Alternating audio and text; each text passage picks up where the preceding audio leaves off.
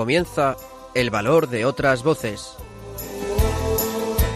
Con Carmen Massanet. No tengas miedo, tú no te rindas, no pierdas la esperanza. No tengas miedo, yo estoy contigo en lo que venga y nada puede ni podrá el desconsuelo, retando a la esperanza, anda, levántate y anda.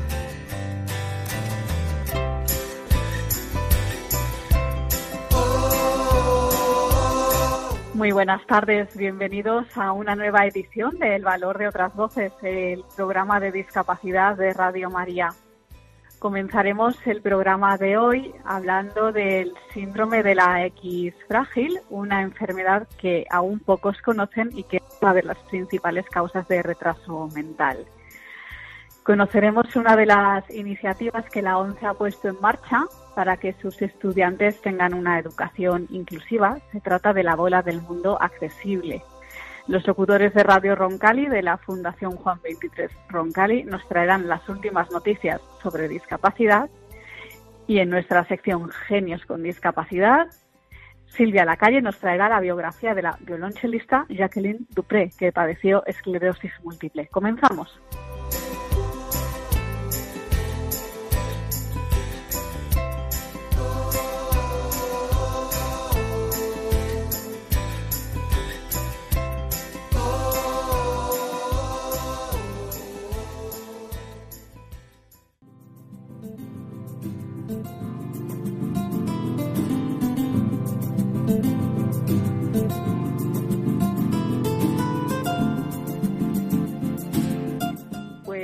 Como adelantábamos en nuestro sumario, comenzaremos el programa hablando de la enfermedad del síndrome de X frágil, una enfermedad que aún pocos conocen y que es una de las principales causas de retraso mental. Para ello, tenemos con nosotros al presidente de la Federación Española de X Frágil, José Guzmán. Muy buenas tardes, José.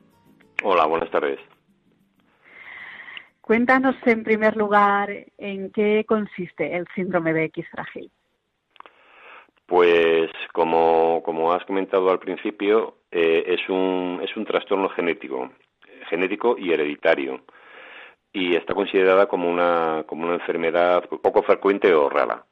Entonces, es eh, la primera causa eh, hereditaria de discapacidad intelectual y tiene una incidencia, bueno, pues que se debería tener en cuenta entre la población, porque hay uno para una, un de cada 4.000 afectados, una de cada 6.000 mujeres estará afectada, uno de cada 250 mujeres es portadora del síndrome X frágil y uno de cada 800 varones es portador del síndrome X frágil.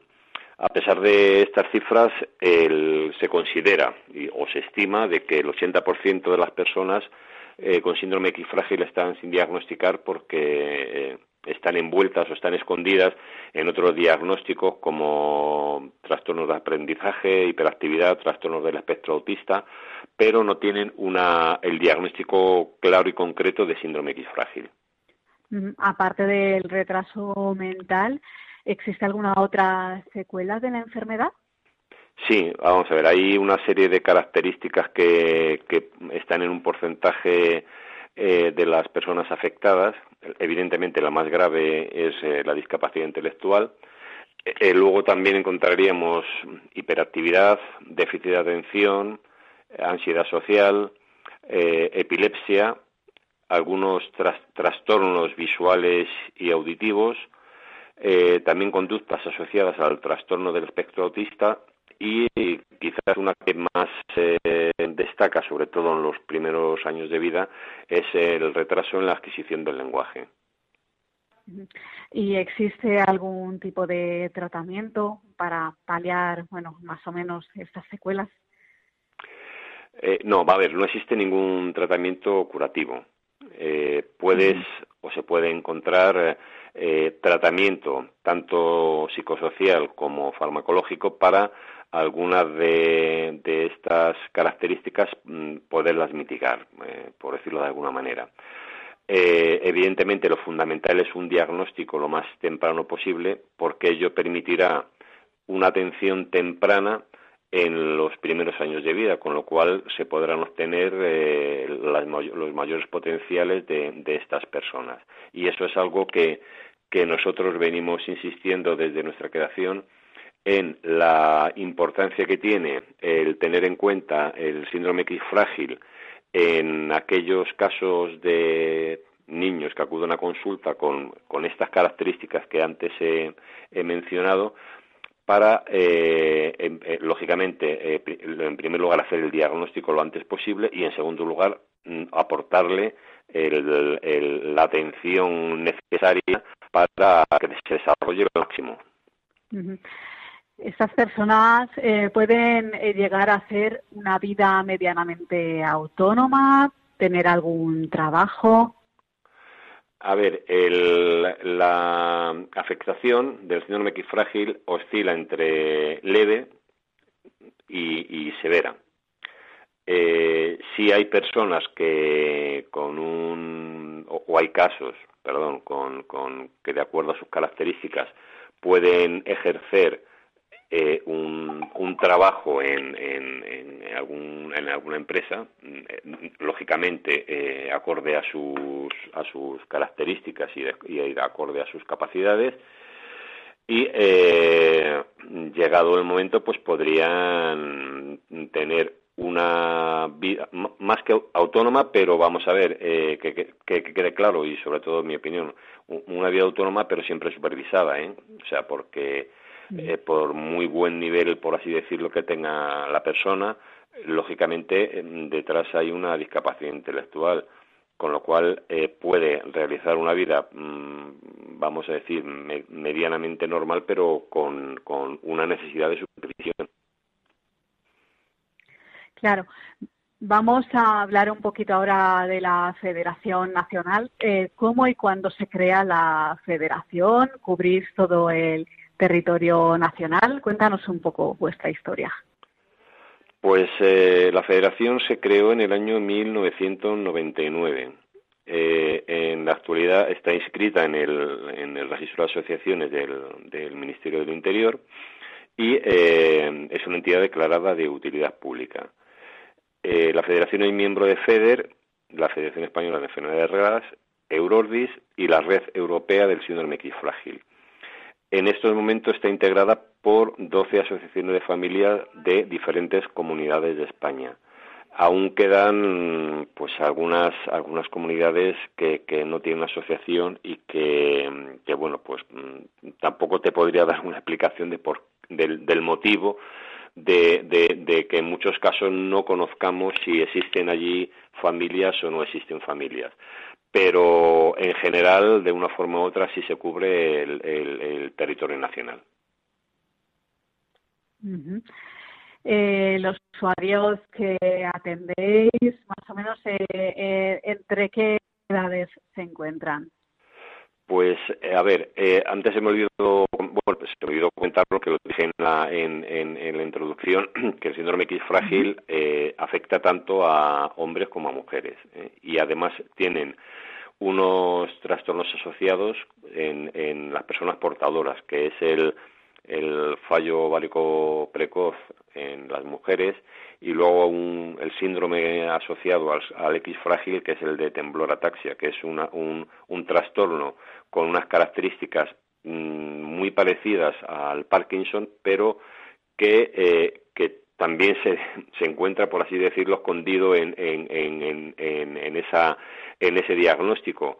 Eh, tiene una, una, bueno, pues una gravedad también importante porque produce temblores, produce pérdida de, de la capacidad eh, eh, de las personas eh, y, y, se encuentra pues es un poco escondido y respecto al, al, a las personas que hay por las hay desde las mm, desde los más pequeños de dos uno dos tres años hasta ya personas con una edad adulta eh, que sobrepasan los 60 años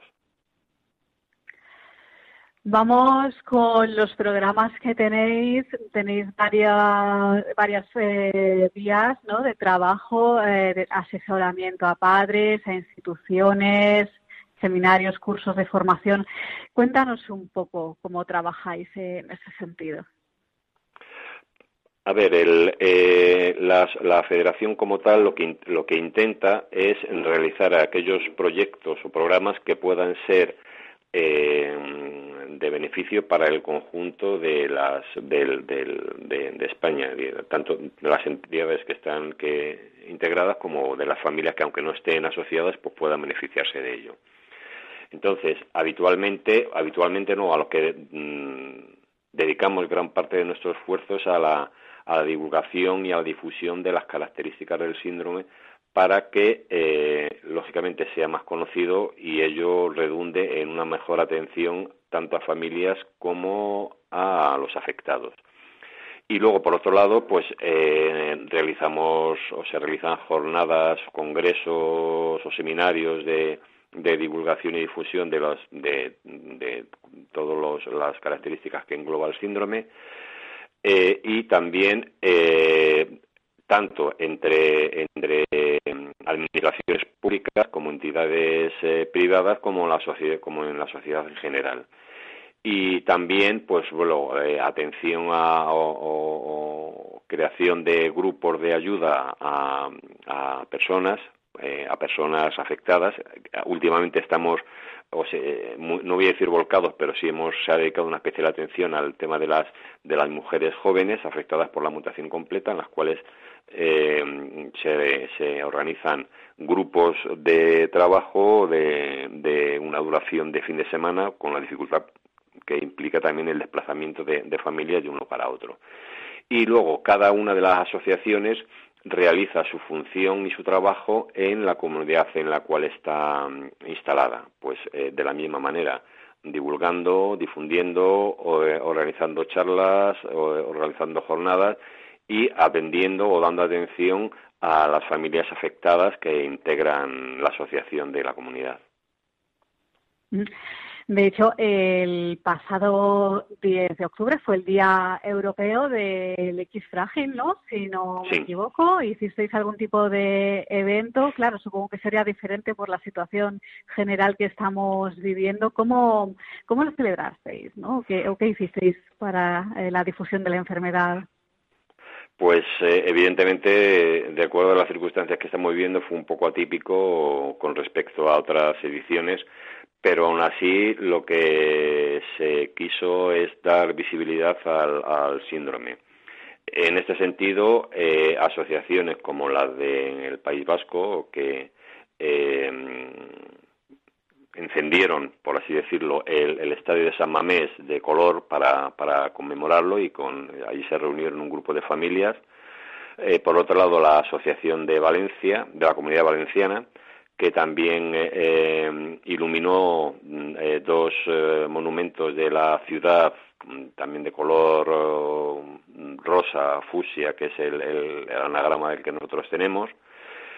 la Asociación de Castilla y León, que también en, en una en un en un pueblo el ayuntamiento y los edificios que estaban allí en la plaza también se, se encendieron en, en Calahorra eh, La Rioja, que también eh, divulgaron, y por otro lado se, se organizaron algunas eh, jornadas eh, virtuales pues para conmemorar el, el, el, Día del Europeo del X Frágil. Según tu experiencia, ¿crees que se está haciendo todo lo posible para la integración de estas personas en la sociedad? A ver, la pregunta es, es, eh, es complicada y es compleja de responder porque creo que a ver, nos afecta a nosotros como colectivo de síndrome X frágil, pero creo que afecta también a todo el mundo de la discapacidad intelectual.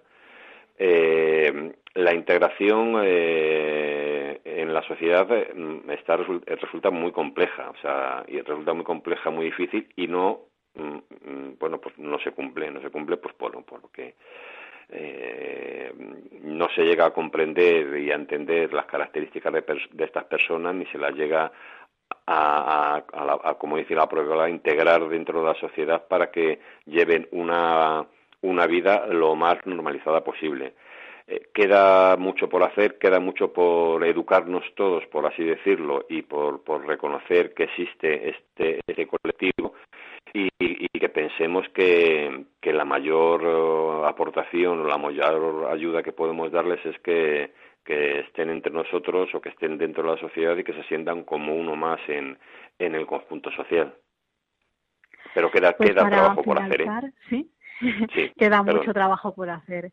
Pues para finalizar, si te parece, nos das los datos de contacto de la Federación Nacional de X Frágil para aquellos oyentes pues que quieran obtener más información sobre vuestro trabajo o que mm, quieran colaborar de alguna forma con vosotros.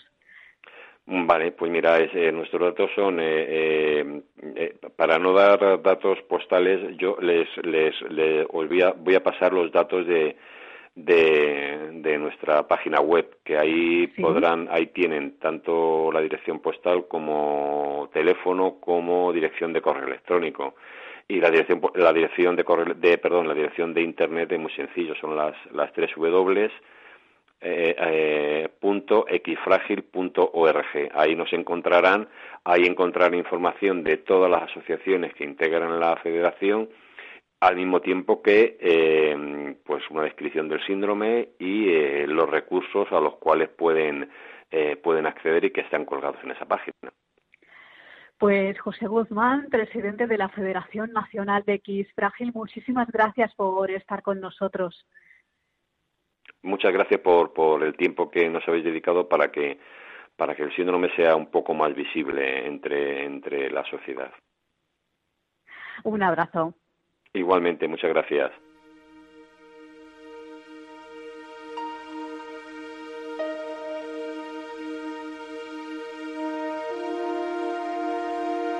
Están escuchando en Radio María El Valor de otras Voces con Carmen Massanet.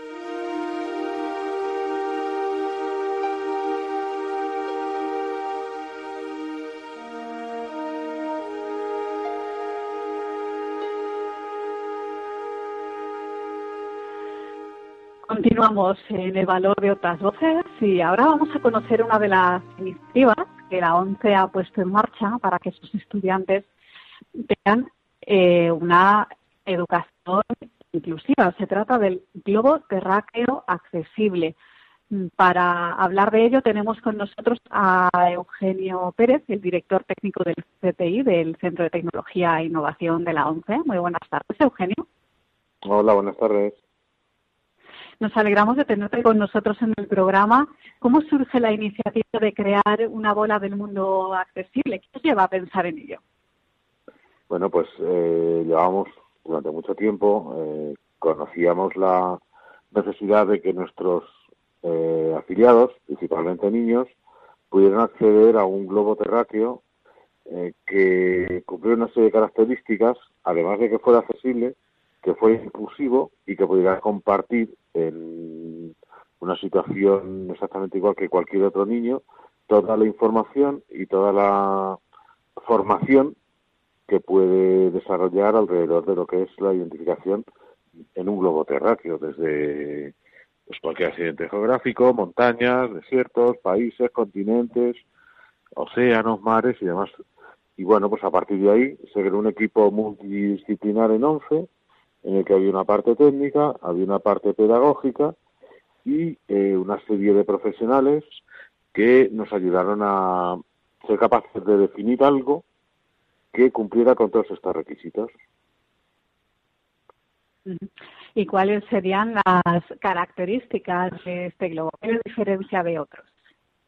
Pues visualmente es un globo como cualquier otro, un globo físico, un retrato físico, pero sí se ha cuidado por una serie de características como son eh, los contrastes de colores, para que una persona que tenga resto visual pueda identificar con su resto visual eh, las distintas zonas que presenta un globo.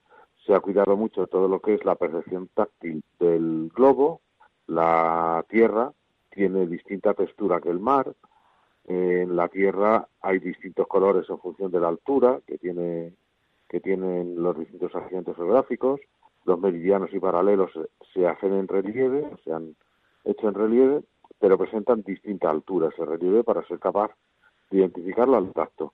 Y luego presenta una serie de eh, soluciones tecnológicas basadas en lo que son etiquetas RFID, que lo que permite, una vez que se ha diseñado el globo, se ha puesto todo un mapa de tags que se llaman en la superficie del globo y a través de un lápiz óptico que comercializa ONCE, que se llama Leo, podemos ir leyendo esas etiquetas a las cuales se han asociado unas locuciones que permiten identificar el lugar donde está apuntando este lápiz. Por ejemplo, si yo me estoy desplazando a lo largo del Océano Pacífico, pues el lápiz automáticamente me va leyendo Océano Pacífico.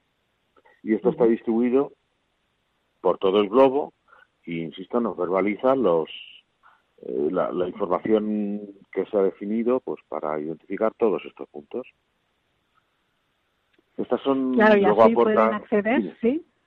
Sí, esto además de las características que os he contado, tiene una peana como cualquier otro globo. En la peana se ha puesto una pequeña etiqueta también del mismo tipo que las que he mencionado anteriormente, que lo que hace es simular, por decirlo de alguna forma, lo que convencionalmente conocemos como una guía rápida de uso. de unas instrucciones básicas para saber qué eh, características tiene el globo y cómo utilizar el globo. Además de un pequeño freno que hemos diseñado utilizando tecnologías 3D para que el usuario que esté interactuando con el globo pueda frenar ese globo para mejorar su experiencia de uso y la interactuación con el con todo el contenido del globo. Y esto es en resumen, este es nuestro globo terráqueo. Así que pueden acceder a él, eh, pueden interactuar tanto usuarios, estudiantes ciegos como personas que ven en igualdad de condiciones.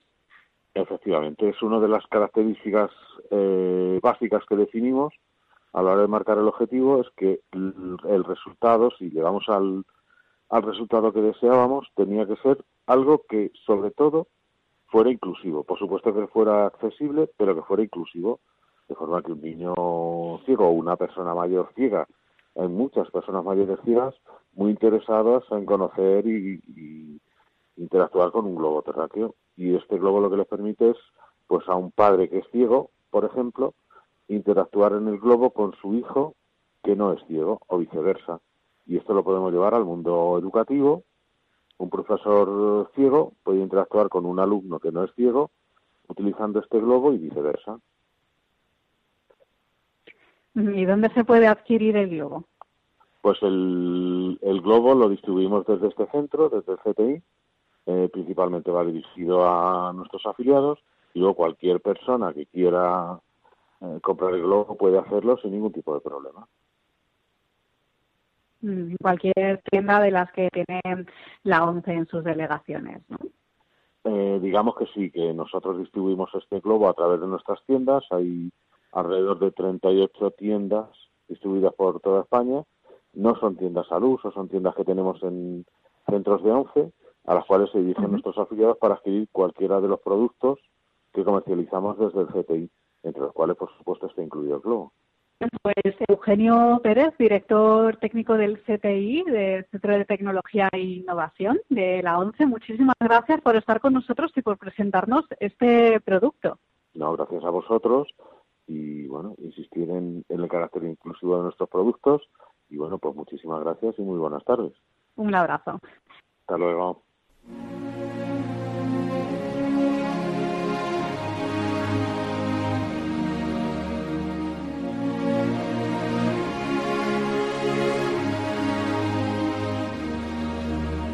Pues continuamos en el valor de otras voces y ahora los locutores de Radio Roncali nos van a traer las últimas noticias sobre discapacidad.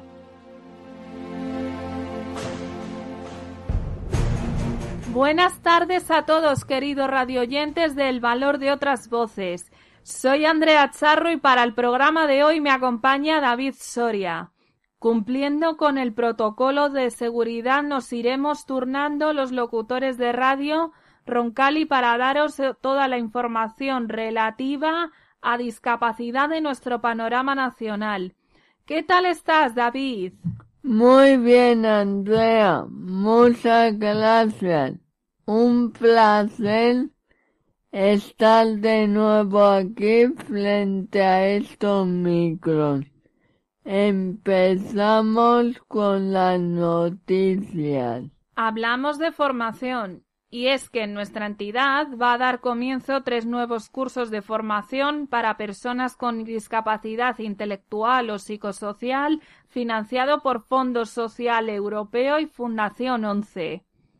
Estos cursos son cursos de innovación y tendencias en pastelería, cursos de naturación urbana y cursos de inclusión laboral a través de acciones de formación, coaching laboral y orientación individual.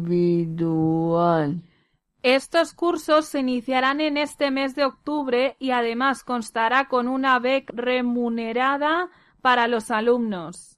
Pasamos a contaros la iniciativa de Down Madrid que atiende a mayores con discapacidad intelectual para paliar las consecuencias de la pandemia. Desde Down Madrid se está llevando a cabo el proyecto de gestión de la triple vulnerabilidad ante el COVID-19, edad avanzada, discapacidad intelectual y padres muy mayores. Gracias a la colaboración de la empresa Breakpoint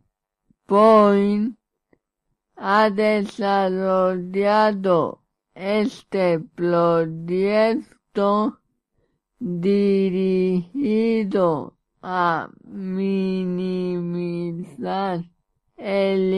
impacto social e incrementar la autonomía personal de este sector poblacional. Se apuesta por la formación de habilidades de autonomía personal, el apoyo psicológico y el asesoramiento laboral. Según las previsiones de esta entidad, un 20% de las personas con discapacidad intelectual van a perder su empleo. Sin duda, una malísima noticia para las personas con discapacidad intelectual, que incluso sin pandemia son las más afectadas para encontrar empleo. Nos vamos hasta Andalucía para hablaros de la iniciativa de Aspani. La Asociación Andaluza de Padres y Madres para la Integración, Normalización y Promoción de las Personas con Discapacidad, ASPANRI, en Sevilla ha sido seleccionada por Fundación ONCE para formar a 20 jóvenes con discapacidad intelectual en dos proyectos de hostelería y auxiliar de viveros. Esta formación forma parte de la convocatoria de ayudas económicas a proyectos de refuerzo de la empleabilidad de personas jóvenes con discapacidad. 1 a 1 2020 desarrollada en el marco del Programa Operativo de Empleo Juvenil y cofinanciado por el Fondo Social Europeo. La formación ya ha comenzado y está previsto que finalice en el mes de marzo de 2021. Participan un total de 20 jóvenes, 10 en cada uno de los proyectos, y consta de dos tipos de acciones. Una teórica, con 190 horas por, participante, y otra de formación práctica en un puesto de trabajo, con 125 horas. Continuamos, David. Piden tres años de cárcel por estafar a un hombre con discapacidad intelectual. Dos hombres se enfrentan a una petición de tres años de cárcel por supuestamente haber estafado a una persona con discapacidad intelectual a la que, según Fiscalía, engañaron para comprarle dos fincas urbanas por un 11% de su valor real. La operación fue cerrada por seis mil euros cuando el, valor real de ambas propiedades era de cincuenta mil quinientos euros, según la tasación pericial realizada a posteriori. De este modo, se enfrentan a una petición de tres años de prisión, además del abono de una indemnización por valor del precio real de las propiedades estafadas. En este mes de octubre ya se ha notificado que la contratación de personas con discapacidad ha caído un 80%. Fuentes asegurar que el otoño puede ser letal para estas personas si no se pone foco en ellos. Y para finalizar, os queremos hablar de las diez películas y series donde la discapacidad es la protagonista. Así es, compañero. Os mostramos un buen plan para los fines de semana, recopilando algunas de las series y películas que actualmente ofrece la plataforma de streaming Netflix. Sobre discapacidad y con la ayuda de Fundación Vele, os dejamos este top 10. La serie atípica, un adolescente con autismo está listo para enamorarse. Especial. Un hombre con parálisis cerebral leve decide reescribir su identidad como víctima de un accidente y persigue la vida que desea. Tit Chocolate, un chico con síndrome de Down, se enamora de una compañera de la fábrica de chocolate en la que trabaja, pero la situación irregular de la joven podría ser un problema. Documental sobre discapacidad en Netflix. Documentales sobre historiales reales o situaciones donde la discapacidad es la protagonista.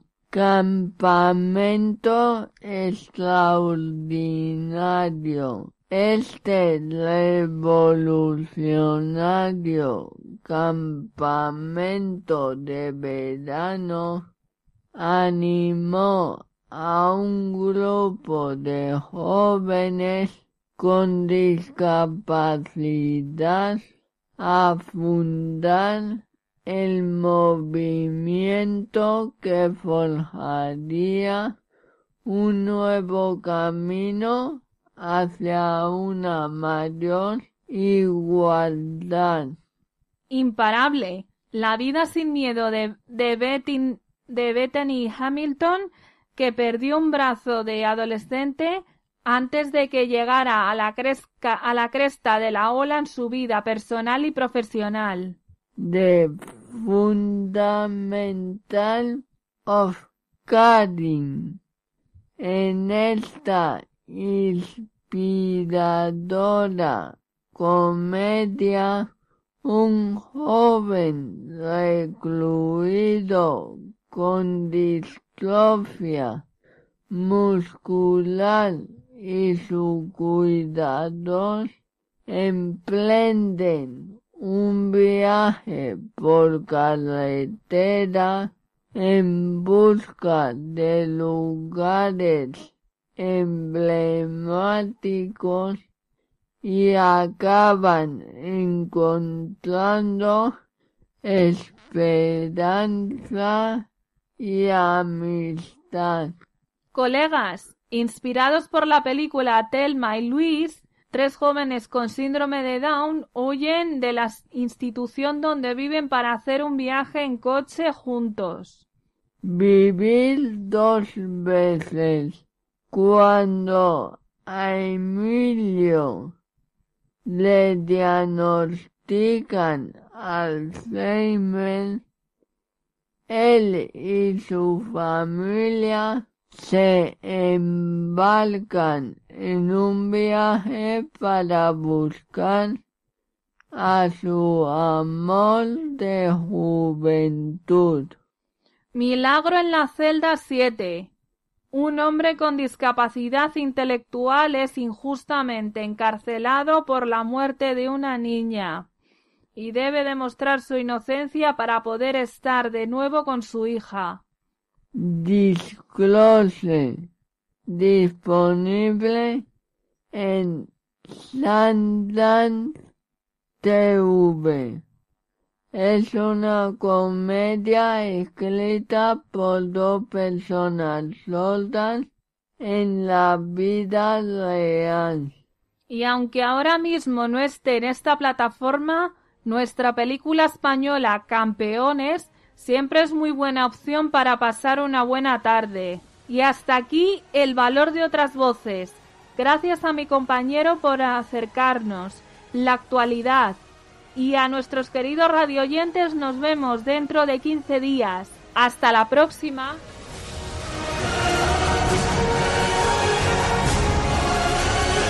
Pues muchas gracias compañeros de Radio Roncalí.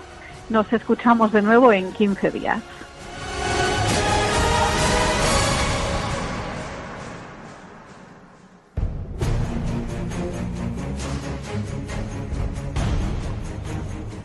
El valor de otras voces, el programa de discapacidad de Radio María.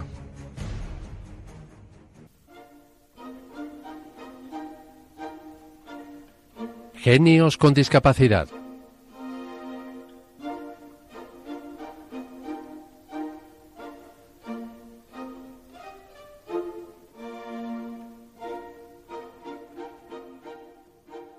Pues continuamos en el valor de otras voces y vamos ahora con esta nueva entrega de la sección Genios con Discapacidad en la que Silvia Lacalle nos va a traer la biografía de la violonchelista Jacqueline Dupré, que padeció esclerosis múltiple. Muy buenas tardes, Silvia. Hola, Carmen, buenas tardes. ¿Qué tal a todos? Pues muy bien, nos alegramos de tenerte con nosotros en el programa. Vamos con esa biografía de esta gran violonchelista.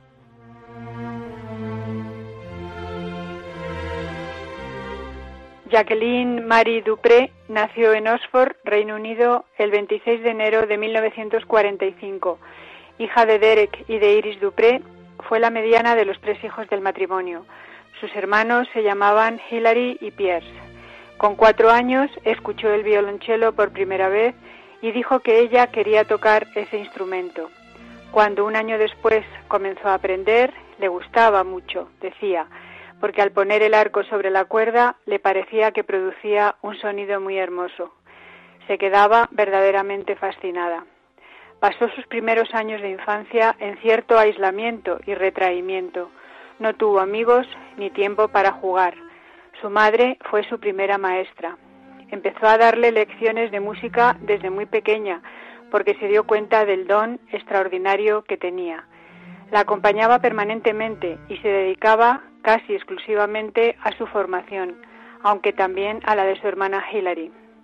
Cuando pasó algún tiempo, la fascinación de esos primeros años por el violonchelo desapareció y solo quería salir a jugar con otros niños de su edad, como cualquier otra niña.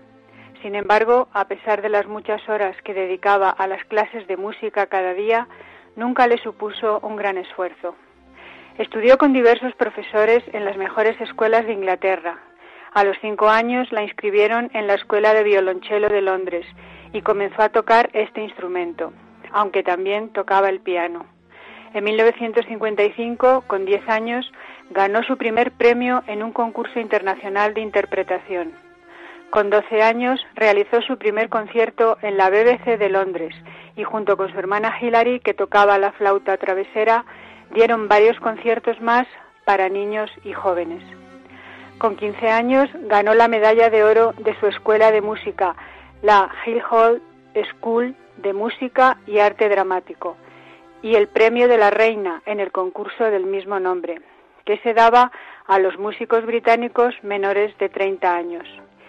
En 1961 hizo su primer debut oficial en la sala Wigmore Hall de Londres y a partir de entonces comenzó una exitosa carrera, dando conciertos por toda Europa y América. Triunfó en Edimburgo, Berlín, París, Nueva York, Los Ángeles, Jerusalén, entre otras ciudades.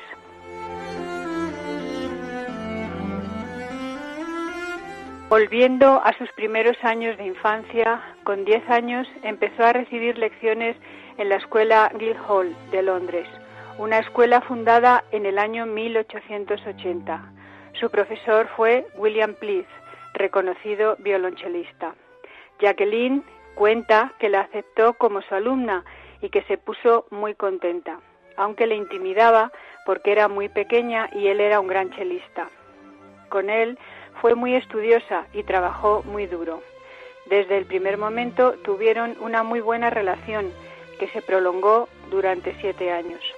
Como ella misma dirá en una entrevista, William Pleath era un profesor magnífico y creó las bases de mi habilidad para tocar el cello. Y él dirá de ella, creo que lo más impactante al principio fue comprobar que si a esa niña le soltaba las riendas y la dejaba correr, descubriría sus tremendas posibilidades, o más bien las cosas reales que podía hacer, pero que aún no había hecho. Cuando llegó, tocaba bonitas piezas cortas infantiles, de dificultad moderada, y era fascinante darle algo que era mucho más avanzado de lo que había hecho y ver que lo conseguía a la primera. Durante estos años, además de sus estudios en Londres, recibió lecciones magistrales de los más destacados violonchelistas del momento, Así, cuando tenía 15 años, participó en dos clases con Pau Casals, violonchelista, en Zermatt, Suiza, siendo la más joven del grupo. Comentará en otra entrevista que fueron muy interesantes, pero yo era una quinceañera un poco rebelde y estaba muy orgullosa de mi profesor, William Pleath, y no acepté muy fácilmente lo que me dijo Casals, aunque fuera Casals. Posteriormente viajó a Dartington, Reino Unido, y París, ciudades en las que recibió clases de Paul Tortelier, compositor y chelista francés, para seguir perfeccionándose. Más tarde se fue a Moscú y le impartió algunas lecciones Mitslav Rostropovich, violonchelista y director de orquesta, que le dijo, de todos los violonchelistas que he conocido de esta generación, tú eres la más interesante. Puedes llegar muy lejos, más lejos que yo. Le encantó estar en París y Moscú, Ambas estancias fueron, dijo, muy emocionantes e interesantes, pero como diría tiempo después, siempre he considerado a William Pleath mi auténtico profesor y una especie de papá del cello.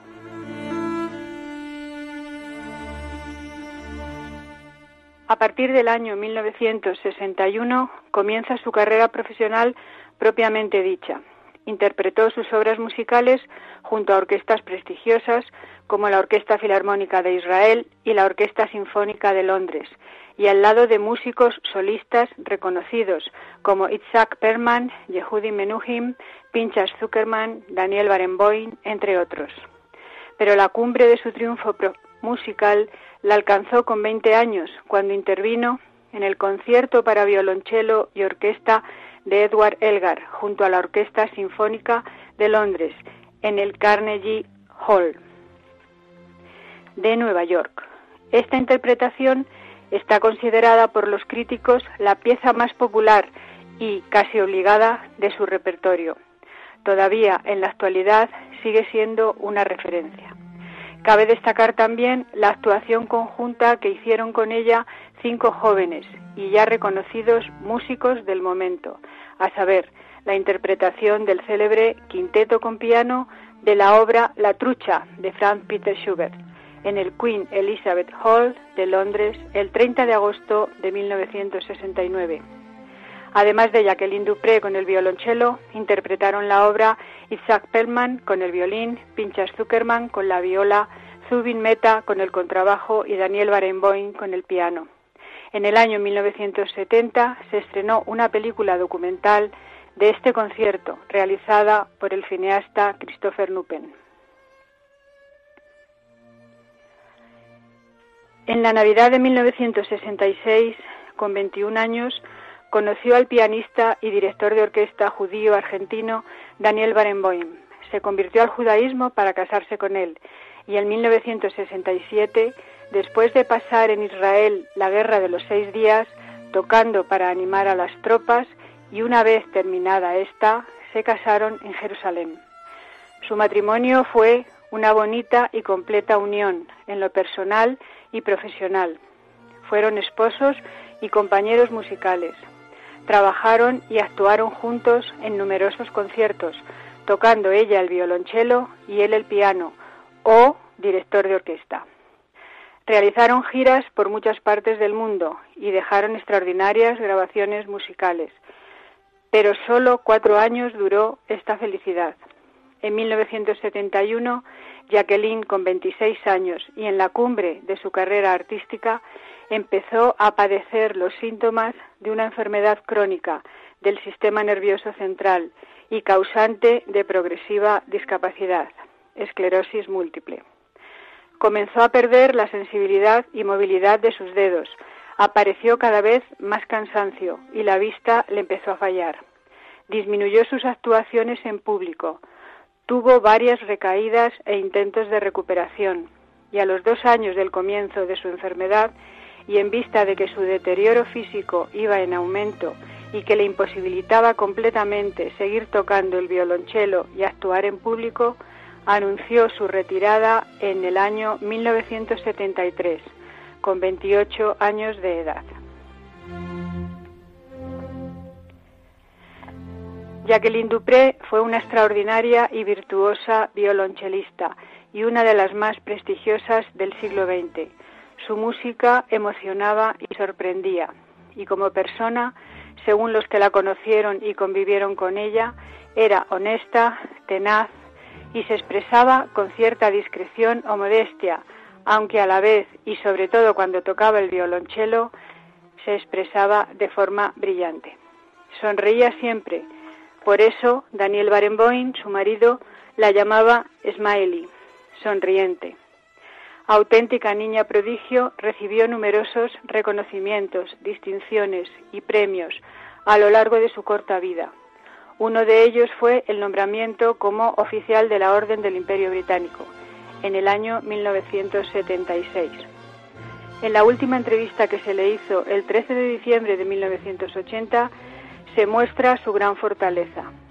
Siempre fue muy sincera sobre su situación.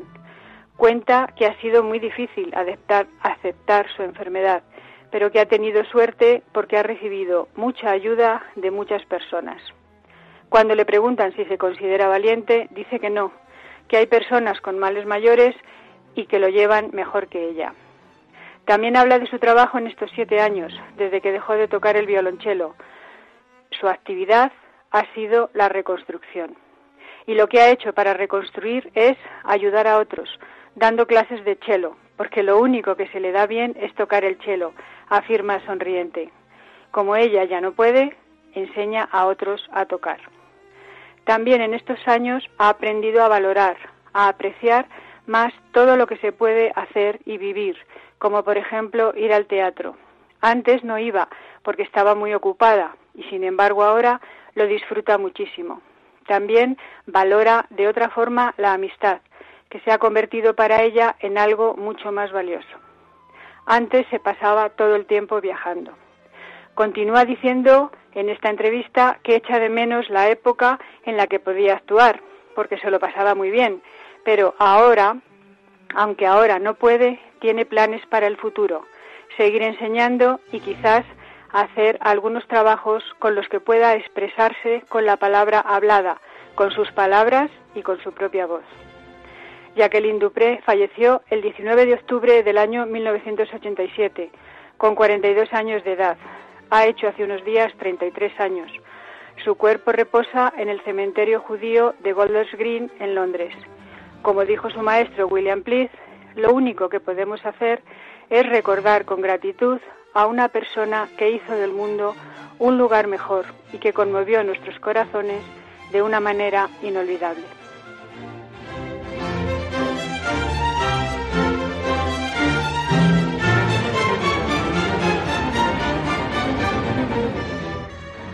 Pues muchas gracias Silvia Lacalle por esa biografía tan conmovedora de esa gran violonchelista de Jacqueline Dupré.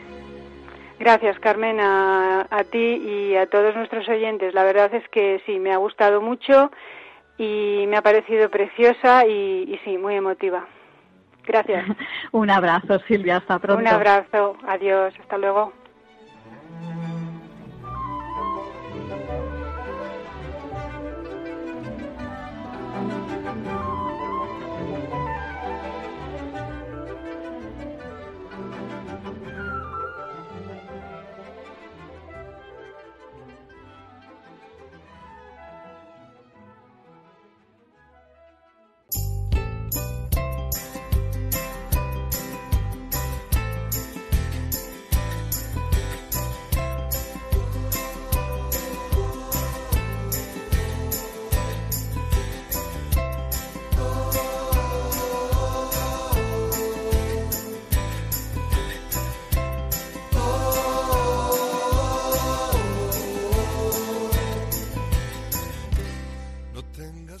Pues hasta aquí llega esta edición de El valor de otras voces. Les recordamos nuestras formas de contacto. Por un lado tenemos el correo electrónico que es el valor de otras voces arroba radiomaria.es. Repetimos, el valor de otras voces arroba radiomaria.es. Y también tenemos nuestro contestador. El número es 91 005 33 05 91 005 3305. Un abrazo muy fuerte y gracias por estar ahí. Nos escuchamos en 15 días. Almohada, levántate ya